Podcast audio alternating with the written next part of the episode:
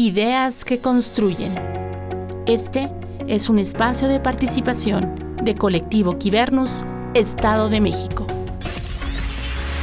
Hola, ¿qué tal? El día de hoy les hablaré de los movimientos sociales y su impacto económico, en particular al de las mujeres. Estamos en uno de los movimientos sociales que marcarán la historia, pues por primera vez las mujeres de todas las corrientes políticas se han unido para levantar la voz y hacer sentir el hartazgo en el que se encuentran. Es difícil pasar desapercibido este tema cuando a diario encendemos las noticias y otro caso atroz sucedió en contra de una mujer. Tan solo en el mes de enero hubieron 8.186 mujeres víctimas de distintos delitos en enero del 2020 sucedieron 72 feminicidios, a comparación de enero del 2015 que habían sucedido 32 feminicidios. Por otro lado, las mujeres representan el 44% de la población ocupada, lo que significa que son 6 millones de pesos los que no circularán el día lunes con el paro nacional. Y bueno amigos, con ustedes estuvo Ivette Salazar Márquez. Hasta pronto.